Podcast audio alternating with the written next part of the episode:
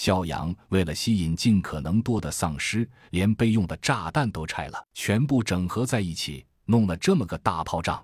这震动一起，全城的丧尸都闻风而动。毫无疑问，自己两人已经成了众矢之的。肖阳还是那么冷静啊！他发现了什么？哦，大群的丧尸涌过来了。好嘛，足够杀死我们两万次，还不够劲吗？狮群的先头团队离我们只有二百米了，一百八十米了。我去，那只大家伙可真丑！一百五十米了。哦，那只女丧尸身材不错。一百米了。他们多久没洗澡了？我仿佛闻到了他们身上的臭味。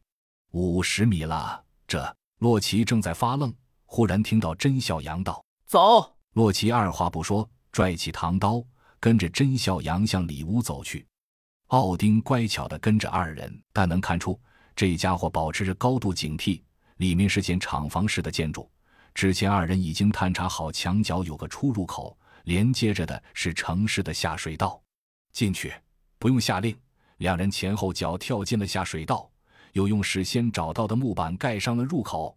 脚步声传来，头顶上，他们仿佛奔走的兽群，轰隆隆过来，轰隆隆过去。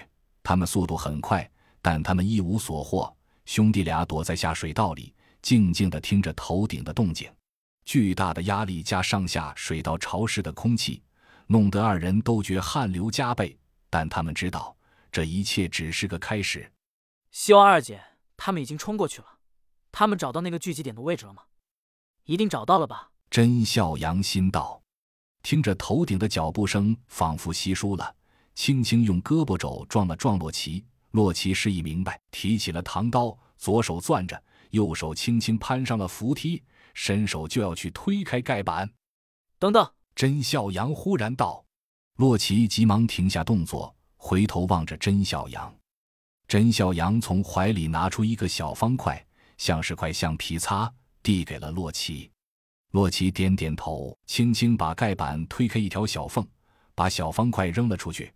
噪音大作，兄弟俩像仓鼠似的缩在下水道里，听着怪物们在上面逡巡，心中非常忐忑，希望刚才的小玩意能吸引怪物的注意力吧。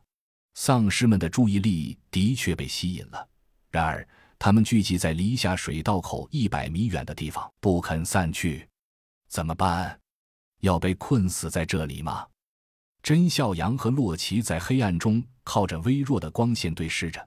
难道要顺着这下水管道走出去？